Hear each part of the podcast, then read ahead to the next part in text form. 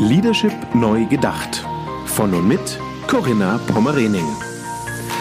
Der Podcast über Führung, Change, Transformation und New Work. Für Führungskräfte, Macher und Gamechanger, die den Wandel im Finanzsektor aktiv vorantreiben.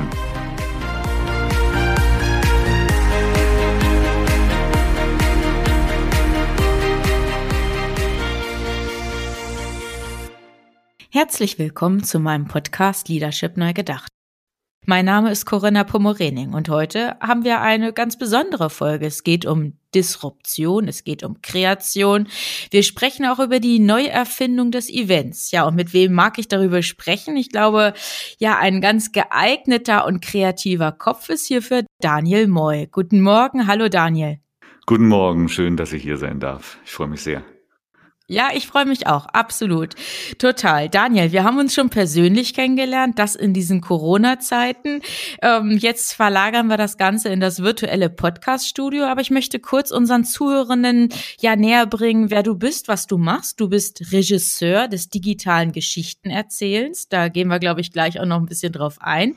Du kreierst, kreierst als Creative Director die Stories, Inszenierungen, Treatments von den Nehru-Kampagnen für Unternehmen, Organisation. Ihr veranstaltet, wenn man so will, digitale, hybride Events mit Live-Charakter. Das kannst du uns ja vielleicht dann auch ähm, ja einfach erklären. Du verstehst dich als Grenzgänger zwischen Journalismus, Unternehmenskommunikation. Du planst und steuerst, realisierst Events, Konferenzen, Präsentationen, aber auf einem ja ganz neuen Niveau, einer ganz neuen innovativen Dimension, wenn man so will. Und ja, du setzt auf die Kraft des Storytellings und ja, visuelle Live-Kommunikation. Du kommst aber tatsächlich aus der Filmbranche, hast dort dein Handwerk gelernt Zuvor warst du auch als Offizier in Afghanistan, Afrika, auf dem Balkan, hast dann anschließend auch als Reporter und Videojournalist darüber berichtet. Ja, hast also viel zu erzählen, viele Erfahrungen in deinem ähm, Rucksack, wenn ich das vielleicht so einfach mal formulieren darf. Und ich bin wirklich gespannt, wie du auch, ähm, ja, vielleicht die letzten zwölf Monate reflektierst und auch über deine Learnings sprichst. Und damit will ich auch direkt starten, lieber Daniel, wenn wir über Corona sprechen.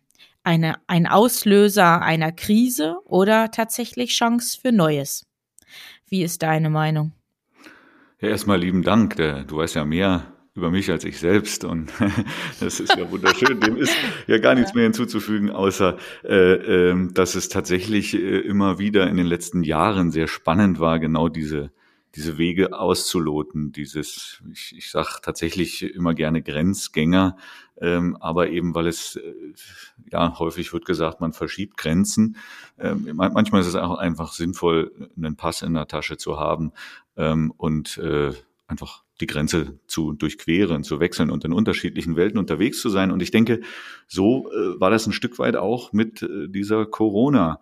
Äh, Pandemie, die ja im letzten Jahr im März mir das erste Mal mit massiver Gewalt bewusst geworden ist. Und ähm, es ist tatsächlich eine Krise aus meiner Sicht ähm, und wurde zumindest für mich ähm, zu einer zu einer Chance auch. Und wenn man sich äh, den März noch mal erinnert, dann äh, saß ich da in, in, inmitten meines Teams, meiner Kollegen ähm, einer Produktionsfirma hier in Köln, etwa zwölf Mitarbeiter und äh, noch eine ganz kleine Kommunikationsmarketing-Beratung, ähm, wo auch nochmal zwei, drei Kollegen ihr Unwesen treiben. Und wir saßen da und konnten innerhalb von etwa 48 Stunden, so um Mitte März herum, feststellen, wie alle unsere Projekte verschoben, abgesagt, eingestellt wurden und wir hm. im Grunde von 100 Prozent auf null Prozent Auslastung äh, marschierten und das innerhalb von wenigen Stunden, wie gesagt. Und die Perspektive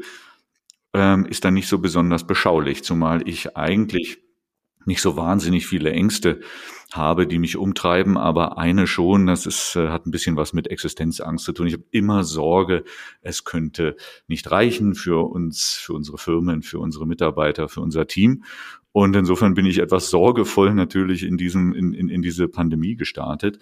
Ähm, warum auch Chance? Weil ähm, ich, ich äh, auch gelernt habe in den, in den Jahren, insbesondere auch sicher beim Militär, dass je höher der Druck ist und wenn er von allen Seiten kommt, dann kann man nicht umfallen. Und insofern habe ich mhm. versucht, äh, was, was mir was Neues auszudenken. Und ähm, häufig äh, sind die kleinen Ideen dann doch die naheliegendsten Lösungen. Und ich habe über ein Wochenende im März mir zwei, drei Gedanken gemacht, äh, habe das auf exakt zwei DIN A4-Seiten geschrieben und bin zu einem äh, befreundeten Messebauer hier in Köln marschiert, äh, der eine recht große Produktionshalle hat, die auch vor einigen Jahren noch TV-Studio war. Und insofern konnten wir, äh, ich, und ich treffe auch diesen, diesen Geschäftsführer, den Björn, Björn Schaper, treffe ich genau in dieser Halle an diesem Tag und sage, Björn, du, ich weiß nicht, was du gerade machst, ich nicht so wahnsinnig viel und er, er auch nicht. Tatsächlich stand die gesamte Produktion still. Und ich habe gesagt, ich habe eine Idee. Wir streamen einfach ab jetzt, ab heute, streamen wir die Messen, die ausgefallen sind, die Events, die Konferenzen, die streamen wir jetzt aus den Produktionshallen, aus den Foyers, äh, aus den Büroräumen der Unternehmen, und zwar deiner und meiner Kunden, direkt live. Du nimmst deine Messestände als Kulissen mit. Ich nehme meine Kameras und Laptops und Rechner mit zum Streaming. Und das war so der erste Moment, der erste Kick-off, der erste Aufbruch. Und wir haben innerhalb weniger Wochen tatsächlich sowohl eigene Veranstaltungen als auch ähm, als auch erste ja, Partner, Kunden gewinnen können, die mit uns genau diese Reise begonnen haben. Und heute ist da natürlich was ganz Tolles draus geworden. Wir haben ein ganzes Unternehmen daraus gegründet innerhalb, ja jetzt noch nicht mal von zwölf Monaten. Wir sind jetzt im Februar mhm. und haben irgendwann im März, April, Mai wirklich ernsthaft damit angefangen. Ähm, haben ein mhm. Unternehmen gegründet. Dieses Unternehmen, so viel darf ich droppen, heißt Nero. Ähm, und äh, wir haben das gegründet in einer völlig neuen Konstellation. Da ist einmal Björn Schaper, ähm, äh, und Oliver Fröstel, die äh, mit ihrem mit ihrer Messebaufirma äh, und einer Eventagentur eingestiegen sind. Dann bin ich mit meinem Team rund um Stefan Kombüchen und Patrick Schlömer ähm, sind wir mit äh, unserer Produktionsfirma und der Marketing oder äh, Kommunikationsagentur eingestiegen und wir haben noch einen technischen Dienstleister, also einen IT-Dienstleister gewinnen können und zusammen haben wir Nero aufgebaut als eine Form von digitaler, technischer, virtueller Plattform, die wir auch gerne Campus nennen, eine Empfangshalle im Internet, so wie man sich vielleicht auch eine Eventhalle vorstellt, nur eben nicht aus mhm. Stahl und Beton, sondern aus Bits und Bytes. Und daraus, aus dieser Halle heraus entwickeln wir reale, echte analoge Veranstaltungen, die sich trotzdem natürlich die Technologien des Streamings, der Digitalisierung, des Augmented Realities zunutze macht. Aber im Kern geht es darum, echte Erlebnisse zu schaffen. Und das sind Inszenierungen, die finden natürlich statt in Produktionshallen oder hier bei uns mhm. in dem Studio. Der Messebauer hat mittlerweile äh, für uns gemeinsam entschieden, dass wir die Halle, die noch eben Produktionshalle war, wieder in ein ja, TV, Fernseh in ein Produktions-, in ein Showstudio zurückverwandeln. Und das macht es natürlich aus. Und jetzt haben wir die Möglichkeit, wirklich ganz neue Formen von Kommunikation, von Event, äh, von Veranstaltung und im Kern auch von Community und Networking, also Community Building und Networking zu betreiben. Und das ist irre toll. Also wenn man dir so zuhört, dann war das ein Klacks. Dann ist, habt ihr das so mit Leichtigkeit umgesetzt innerhalb dieser zehn oder elf Monate. Aber ich denke, es war auch mit bestimmten Herausforderungen und wahnsinnigen Anstrengungen verbunden. Daniel, wie lässt sich diese Krise in Kraft und Stärke transformieren? Was waren so die Erfolgsparameter in diesen Monaten? Du hast, du hast völlig recht. Das war ein wahnsinnig anstrengendes Jahr. Nicht nur wegen ähm, dieser ständig, ständigen Bedrohung durch Corona. Zum einen die Bedrohung des Teams äh, durch den Virus, aber auch ähm, die Bedrohung der Geschäftsmodelle durch diese äh, Pandemie und vor allen Dingen natürlich auch die vielen äh, Reaktionen von Politik, Wirtschaft und Gesellschaft auf diese Pandemie. Da passierte natürlich jederzeit irgendwas Neues. Man musste sich jeden Tag auf Neues einstellen. Das war mal die eine Seite, die viel Kraft gekostet hat und viel Flexibilität gefordert hat. Und wo kommt diese Flexibilität mhm. her? Ich bin total froh, dass wir äh, mit diesen unterschiedlichen Firmen äh, fast 60 Menschen ähm, zusammenbinden konnten und die Kraft dieses Teams formen und nutzen konnten, um diese Phase zu überstehen. Und es wäre ohne diese Mannschaft, ohne diese Frauen und Männer nicht nicht im Ansatz möglich gewesen, das, das zu stemmen. Und das ist etwas, was für mich das wichtigste Learning ist. Es führt aber auch dazu, dass wir natürlich ähm, einen wahnsinnigen Veränderungs- oder Change-Prozess ähm, durchlaufen haben mussten. Wir mussten Menschen mitnehmen, die vorher in ganz anderen Berufsfeldern, Bereichen mit ganz anderen ähm, Job-Descriptions ähm, ihren Alltag bestritten. Die mussten wir mitnehmen und wir mussten ihnen erstens äh, nahebringen, dass das, was wir hier tun, nicht nur eine äh, Spielerei ist von ein paar Jungs, die das ganz witzig finden, sondern dass es äh, unser Versuch ist, die Zukunft zu gestalten, uns selbst Perspektive zu geben, uns aus Kurzarbeit äh, zurückzuholen, uns vor ähm, wirtschaftlicher Not zu bewahren und natürlich auch vor Entlassungen und Arbeitslosigkeit.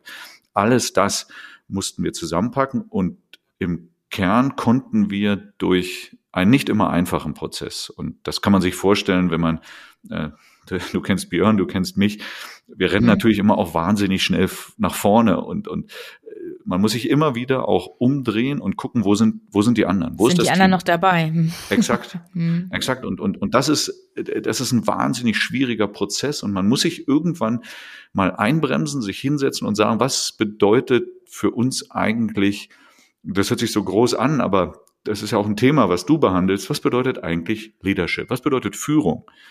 Und ich kenne das noch aus meiner Militärzeit und dann kann ich äh, bis heute noch bestimmte Thesen runterbeten, aber das ist äh, nur zum Teil übertragbar auf eine Welt, wo Menschen äh, nur dann richtig funktionieren, wenn du sie mitnimmst, wenn du ihnen in, in, in Leidenschaft entfachst, wenn du auch das Verständnis entfachst, dass das Neue das Gute ist. Und ich glaube, die, das muss man erstmal mitnehmen. Und äh, ich kann dir gleich sagen, das hört sich jetzt auch schon wieder ganz toll an, das war nicht immer ein einfacher Prozess. Wir hatten auch wirklich hart zu kämpfen mit uns, mit jedem einzelnen Mitarbeiter. Und ich glaube, das Kernelement ist reden, reden, reden, Kommunikation, Kommunikation, Kommunikation.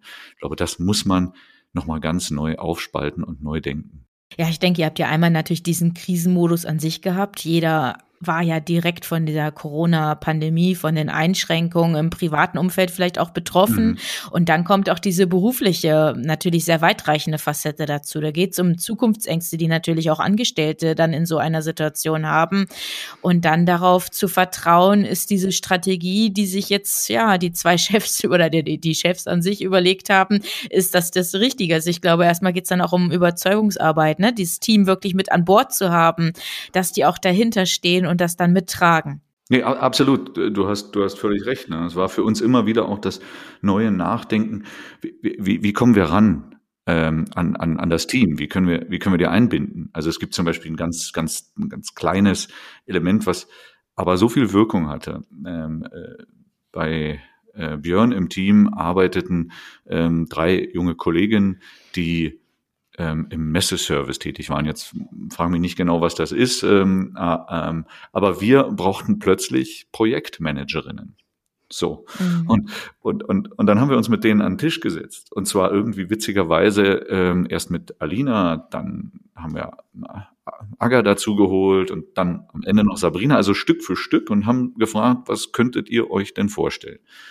Und äh, äh natürlich haben die vermutlich auch aus einer persönlichen ähm, in Interesse heraus äh, gesagt, ja, wir wollen das machen. Wir wollen gerne äh, mit euch gemeinsam in das Projektmanagement einsteigen. Helft uns bitte, gerade am Anfang wird es schwierig werden.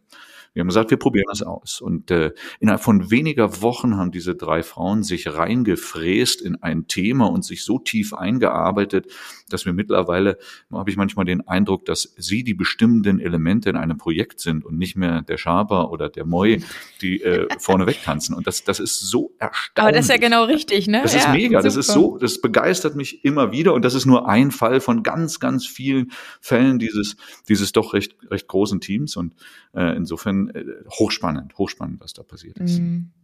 Also wirklich bewundernswert, wie ihr da wirklich eure Mitarbeitenden dann auch so einbezogen habt und dann auch so eine Begeisterung für dieses Neue in dieser Krisenzeit auch wirklich dann ähm, ja auslösen konntet und da diese Begeisterung schaffen konntet. Wirklich toll. Und das spürt man, wenn man bei euch tätig ist, wenn man da eingebunden ist, dann spürt man das wirklich an allen Ecken und Enden, diese Begeisterung für euer Thema oder für eure, für eure Projekte.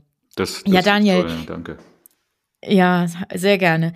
Ähm, kommt wirklich von Herzen. Ich habe es ja auch schon im Vorfeld kommuniziert. Wirklich beeindruckend. Lass uns mal über die Säulen sprechen, die ihr ja so für euer Handeln, für eure Tätigkeit als Führungskraft euch vorgegeben habt. Ihr habt ja drei Säulen im Zusammenhang mit Corporate Culture und Leadership auch formuliert, um nämlich genau das auch bewirken zu können, die Mitarbeitenden mitzunehmen, ähm, diesen Spirit auch auszulösen und auch gemeinsam diese Zukunftsfähigkeit ja zu gestalten und auch wirklich erfolgreich umzusetzen. Ähm, magst du vielleicht eure Säulen vorstellen? Wollen wir über die erste Säule sprechen, Daniel?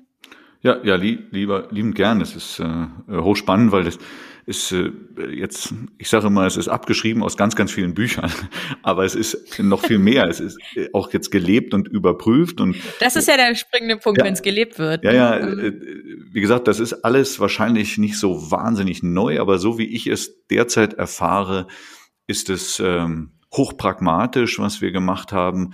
Ähm, und äh, ich habe das irgendwann äh, zusammen mit, mit, mit dem Team mal versucht, in drei Elemente äh, ja, mhm. zu formulieren, ähm, ohne dass wir jetzt äh, das uns äh, äh, an die Wandtafel schreiben und jeden Tag vorbeten und Blumen davor niederlegen. Aber ich glaube, so wenn man diesen drei Elementen ein Stück weit folgt und denen Interpretations- und Spielraum gibt, dann, dann hat man schon viel gewonnen. Das erste ist das, was die Krise ja von uns gefordert hat und ich gehe davon aus, auch in Zukunft wird uns dieses Element des Veränderung, der Veränderung, der stetigen Anpassung, ähm, des Change nicht mehr loslassen. Also selbst wenn wir mhm. es irgendwann geschafft haben, äh, diese Pandemie in eine Endemie zu überführen und den Virus zumindest durch permanentes Impfen zu kontrollieren, werden wir vermutlich nicht mehr aus diesem regelmäßigen Rhythmus der permanenten Veränderung des Wandels und der Selbstreflexion herauskommen. Und ich denke, das ist etwas, was für uns äh,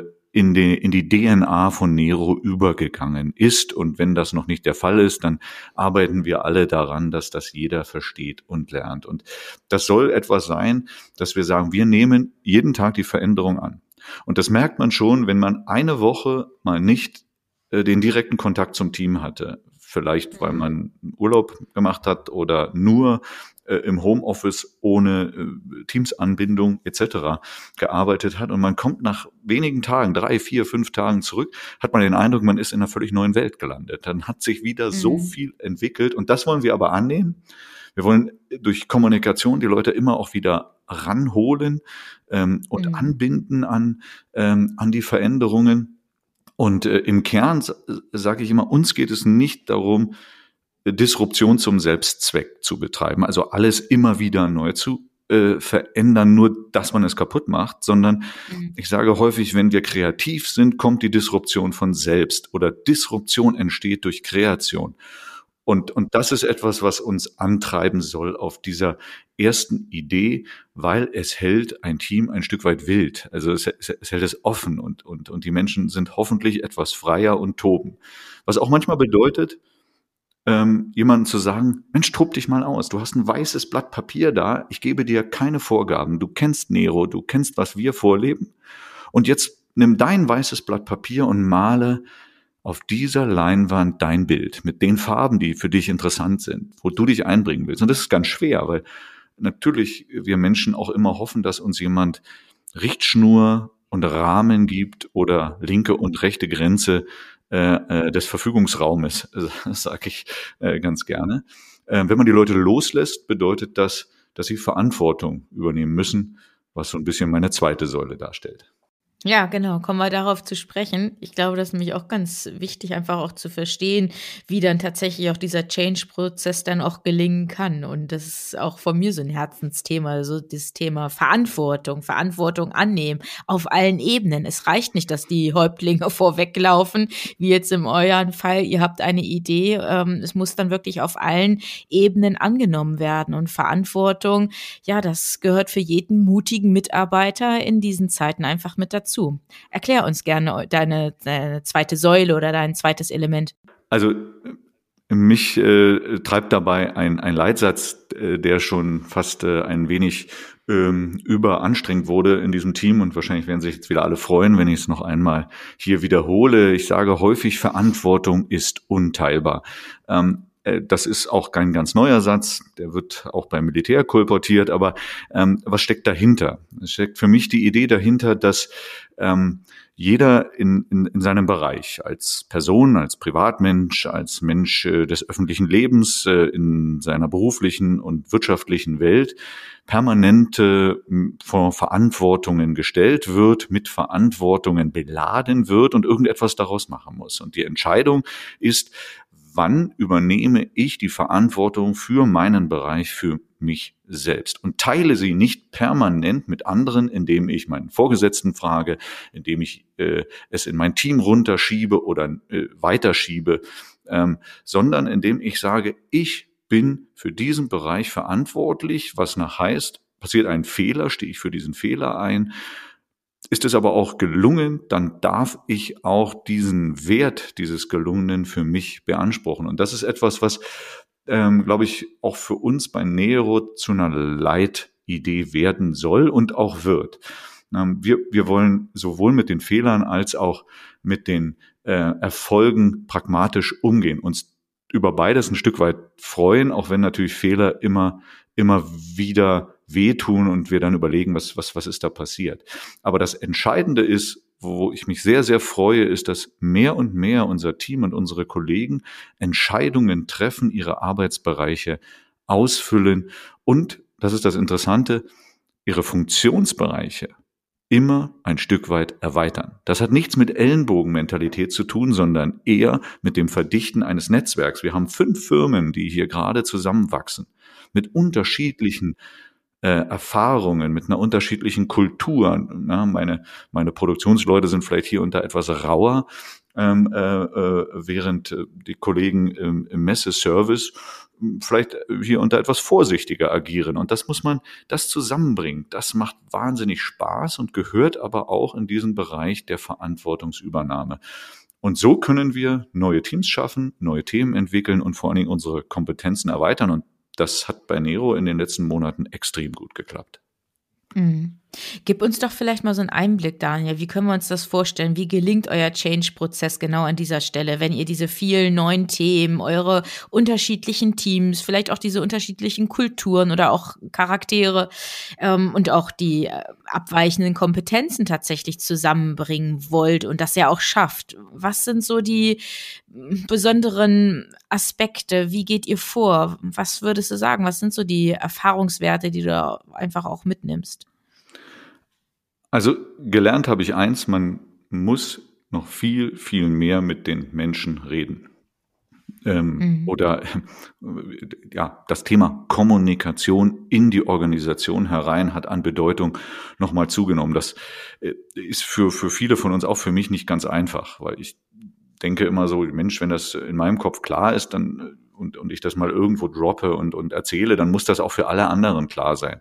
Aber jede Entscheidung, die wir treffen, führt natürlich auch zu Veränderungen in der persönlichen Situation jedes einzelnen Mitarbeiters, jeder einzelnen Mitarbeiterin. Und diese, diese Elemente müssen wir berücksichtigen. Also wir haben ähm, äh, ganz viele in, in den unterschiedlichen Bereichen der unterschiedlichen Firmen, ganz viele, ähm, naja, wie soll man sagen, kleine Events geschaffen, die dann Meetings heißen oder Zusammenkünfte oder eine offene Arena, in denen wir miteinander sprechen. Wir suchen aber auch das direkte persönliche Gespräch mit einzelnen Mitarbeitern. Wir haben äh, für uns zum Bekenntnis gemacht, dass äh, Kritik in alle Richtungen möglich ist. Und ich bin keiner, der Kritik grundsätzlich ganz cool findet an meiner Person. Ähm, aber man kann damit gut umgehen. Ja, man muss damit gut umgehen. Man lernt das, das, mit der ja, Zeit. Ja. Und plötzlich kommen eben, und das finde ich total schön, plötzlich kommen eben Kolleginnen auf einen zu und sagen, hör mal, an der Stelle würde ich mir wünschen, dass du folgendermaßen mit mir umgehst oder folgendermaßen im Beisein von Kunden mich etablierst. Ich möchte Verantwortung an der Stelle übernehmen. Gib mir bitte den Raum dafür. So, und das ist mhm. natürlich ein, ein, Feedback, jetzt kannst du dir ja vorstellen, da denkst du erstmal so, hä, mach ich doch. Vielleicht dann doch nicht so umfassend und konsequent, wie das sein sollte. Und insofern haben wir da etwas, ähm, was auch ganz, ganz stark mit unserer dritten Idee ähm, korrespondiert, nämlich ähm, äh, ja, äh, Freiheit äh, oder Liberty oder wie man es nennen soll. Freiheit, die schafft, mich selbst zu entwickeln. Wir schauen bei uns, oder zumindest versuchen wir das, wie auch immer, äh, manchmal geht das sicher nicht, nicht ohne auch die üblichen Vorurteile einher, aber wir versuchen auf Kompetenz, Leistungsbereitschaft, auf Teamfähigkeit und vor allen Dingen Leidenschaft zu schauen. Und was mir ganz wichtig ist, eben den Bereich Mut. Das bedeutet, jeder darf sich mutig entwickeln und vorantreiben. Das heißt nicht in einem egoistisch-hedonistischen Ansatz, ähm, wo wir äh, selbstsüchtig nach äh, unserem ja, eigenen Vorteil suchen. Ähm, wenn wir sowas spüren, versuchen wir uns gegenseitig da zu kontrollieren, sondern immer zu sagen, so was kann ich tun, um selber gut voranzukommen, für mich persönlich und das Team mitzunehmen, jeden Einzelnen. Und das heißt eben auch, Konflikte auszustehen. Also die Freiheit, in den Konflikt zu gehen, ohne dass man dafür in irgendeiner Form angegangen ähm, oder ähm, ja, äh, diskriminiert wird. Denn ich kenne das aus vielen, vielen anderen Unternehmen, in die wir reinschauen, dass man manchmal den Eindruck hat, ähm, dass Hierarchielosigkeit gepredigt wird, aber Führungsverantwortung dann nicht übernommen wird. Weil das sind für mich zwei völlig äh, äh verschiedene Sachen. Und das geht dann häufig nicht überein mit diesem Thema, dass Freiheit ein wichtiges Element ist, dass Menschen sich entwickeln können. Wir versuchen das bei, bei Nero.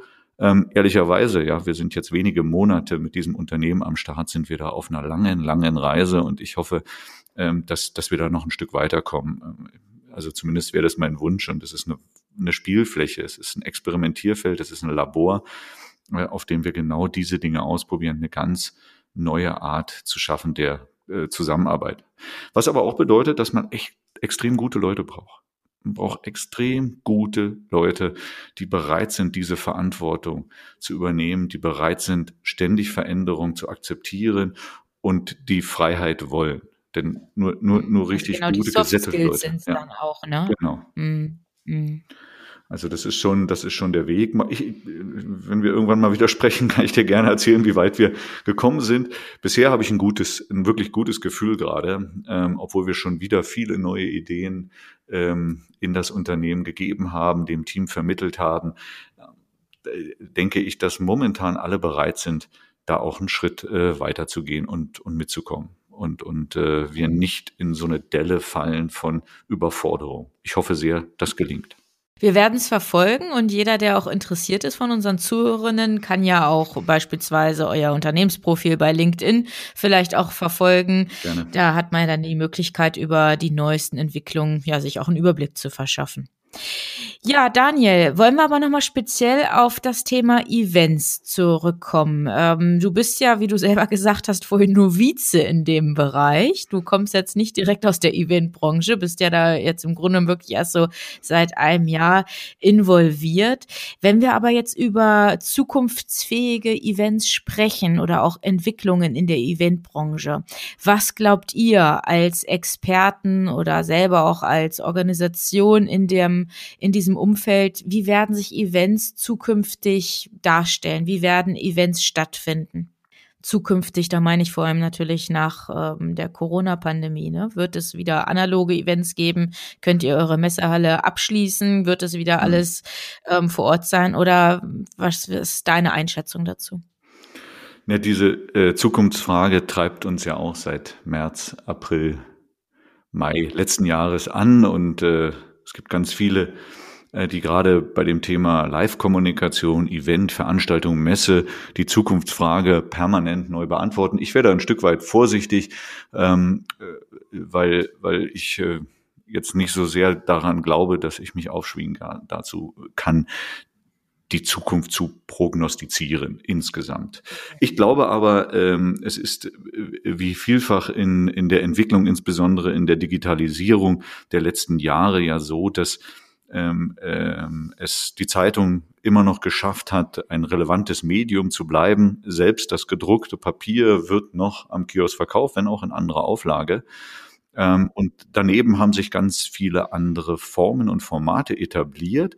das Interessante finde ich, dass das damals auch eine ähnliche Diskussion war, dass die Medien gegeneinander antreten. So, da wird dann gesagt, ja, die Zeitung gedruckt wird es nicht mehr geben, es wird alles online sein. Dann sagen die Onliner, naja, ähm, das ist sowieso die reine Zukunft. Und am Ende haben sich auch hier Mischelementen und Mischformen ergeben und entwickelt. Und das wird im Event auch so sein. Und äh, heute wird ja schon der Begriff hybrides Event ähm, genutzt und eingesetzt, um bestimmte Formate zu erklären. Ich würde hier gerne mal trennen, was den Blick auf die Situation jetzt und auf die nahe Entwicklung angeht. Zum einen, mhm. und das ist mittlerweile etabliert, gibt es die technischen Hybridformen. Also eine digitale Distribution durch Streaming, durch Broadcasting dann gibt es eine häufig virtuelle Form der Besucheransprache durch Plattformen, Webseiten, Portale ähm, etc. etc. Und dann gibt es die hybride Form, die ich gerne die inhaltlichen Hybride nenne. Und ich glaube, das ist gerade das spannende Element. Die inhaltlichen Hybride bedeuten, wie kann ich ähm, zwei unterschiedliche Publika ansprechen, nämlich die einen, die in Zukunft vielleicht wieder zu mir vor Ort in die Eventhalle kommen, also in die reale, in die echte, nicht virtuelle Eventhalle und mein persönlicher Gast sind, ähm, dem ich vielleicht auch irgendwann wieder die Hand schütteln darf. Und zum anderen das Publikum, das sich online meinem Event annähert, indem äh, es über eine virtuelle Plattform kommt und dann Teil des realen Erlebens wird. Und wenn man sich diese beiden Welten ansieht, dann sprechen wir von einer Überlegung, die inhaltlich hybrid funktionieren muss. Und hier wird gerade viel diskutiert und ich selber teste auch gerade sehr viel aus. Ich glaube, dass man äh, diese zwei unterschiedlichen Zielgruppen auch mit einer unterschiedlichen Erlebnisform ansprechen muss, selbst wenn es ein und dasselbe Event ist. Und diese Form der inhaltlichen hybriden Inszenierung, die wird uns in den nächsten Wochen und Monaten beschäftigen. Und wer da eine gute Lösung hat, der wird, glaube ich, auch in Zukunft in Zukunft äh, ein Angebot machen können für Unternehmen und Organisationen, das spannend ist. Ich glaube nicht, dass äh, das Mantra von vielen Veranstaltern, Messebauern und Messeinfrastrukturanbietern äh, richtig ist, dass irgendwann alles wieder so ist wie vor Corona. Das halte ich für sehr, sehr kurz gegriffen und äh, manchmal wirkt es auch ein bisschen verloren, ehrlicherweise. Ich glaube, es werden völlig neue Formen entstehen, die äh, jetzt gedacht werden, die jetzt getestet werden, die jetzt ausprobiert werden können. Und wer das nicht macht und darauf setzt, dass es analog zurückkehrt in die ganz klassischen Formen, der wird äh, damit nicht erfolgreich sein. Da bin ich ziemlich überzeugt von. Mhm. Ja, Daniel, vielen Dank für deine Einschätzung, auch wenn es keine Prognose war, wie du gesagt hast, die möchtest du hier nicht übernehmen, aber ich glaube, es war ein ziemlich scharfer Blick in die Zukunft, so würde ich es vielleicht mhm. tatsächlich auch bewerten wollen. Ja, ich bin mit meiner Vorstellungskraft ganz bei dir. Ich denke auch, dass es solche Entwicklungen nehmen wird. Ja, bleiben wir gespannt. Daniel, ich sage ganz herzlich Danke für deine Insights. Das war so ein bisschen was über euren Change-Prozess erfahren durften, dass du uns da verraten hast, wie ihr vorgegangen seid, was die Herausforderungen oder auch die Erfolgsfaktoren waren, wie Zukunftsfähigkeit in auch neuen Organisationen dann entstehen kann. War höchst spannend. Vielen Dank. Ja, ich danke dir. Ganz, ganz toll, ähm, dass wir uns dazu mal austauschen konnten und ich freue mich sehr, ähm, dass wir uns da kennengelernt haben und ich die Chance habe, habe hier mit dir jetzt äh, so zu sprechen. Ich hoffe, es interessiert ein paar Leute. Da gehe ich ganz stark davon aus. Daniel, vielen Dank und alles Gute an euer Team, an die Mannschaft, die Danke. da wirklich wahnsinnig viel Kreativität Tag für Tag auf die Beine stellen. Ich bin wirklich, wie ich es vorhin gesagt habe, sehr beeindruckt. Alles Gute. Wir verlinken noch entsprechend ein paar Infos zu eurem Unternehmen, vielleicht auch zu dir. Vielleicht mag sich der eine oder andere dann auch vernetzen. Also alles Gute und auch für unsere Zuhörenden. Ja, bleiben Sie gesund. Auch das wünschen wir in diesen Tagen noch von Herzen und bleiben bleiben Sie vor allem zuversichtlich. Wie sind Ihre Erfahrungen zu dem Thema in dieser Episode?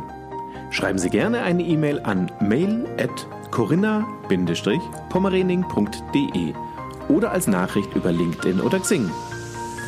Besuchen Sie auch sehr gerne die gleichnamige geschlossene Facebook-Gruppe von Corinna Pommerening und hören Sie wieder rein, wenn eine neue Folge von Leadership neu gedacht auf Sie wartet.